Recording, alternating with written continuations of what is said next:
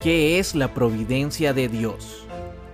La palabra providencia está formada por un prefijo y una raíz.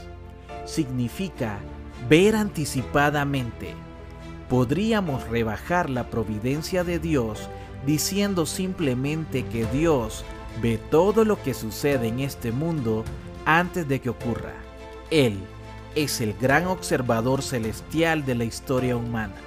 Sin embargo, la doctrina de la providencia abarca mucho más que solo el considerar a Dios como un espectador divino. Hay básicamente tres formas en las que podemos considerar la relación entre Dios y este mundo. La perspectiva deísta, según la cual Dios crea el mundo y le da cuerda como un reloj que tiene causas secundarias incorporadas y por lo tanto el mundo funciona como una máquina. Dios sale de la escena y simplemente observa todo lo que ocurre en el mundo sin jamás intervenir ni entrometerse. Todo sucede conforme a las causas secundarias incorporadas en el universo. Dicha perspectiva tiene ciertas ventajas porque de esta manera Nadie puede culpar a Dios cuando algo sale mal. Podemos decir que nosotros, como criaturas, ocasionamos las tragedias y catástrofes de este mundo y que Dios no es culpable porque sus manos están atadas.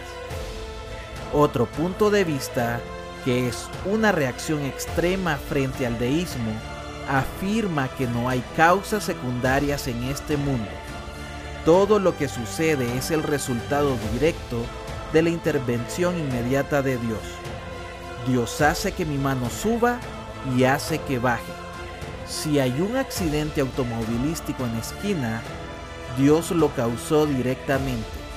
El libre albedrío es una ilusión y no existen causas secundarias. Creemos que actuamos como personas responsables, pero no es así. Dios lo hace todo. Eso es lo que llamaríamos un monismo ético, según el cual Dios determina todo y en forma directa produce todo lo que sucede. Yo creo que el punto de vista bíblico, que a mi juicio es el punto de vista cristiano clásico histórico, es un rechazo de estas dos posiciones. Creemos que Dios creó el universo y dio el poder de la causalidad secundaria a las cosas y a las personas que hay en él. De modo que en verdad podemos hacer cosas por nuestra propia voluntad, mediante nuestras decisiones, nuestra mente, determinación y actividades. Sin embargo, en cada punto específico de nuestras acciones y de las causas secundarias que están en operación, Dios sigue siendo soberano. A veces, Él obra a través de causas secundarias para que tenga lugar su voluntad y otras veces obra sin que participe en causas secundarias. A veces, Él se mete en la escena tal como lo hizo en el ardor de los milagros de Jesús en el Nuevo Testamento. Otras veces, hace uso de nuestras decisiones y actividades para llevar a cabo su voluntad soberana. La providencia de Dios significa que Dios es soberano sobre todo lo que sucede en este mundo.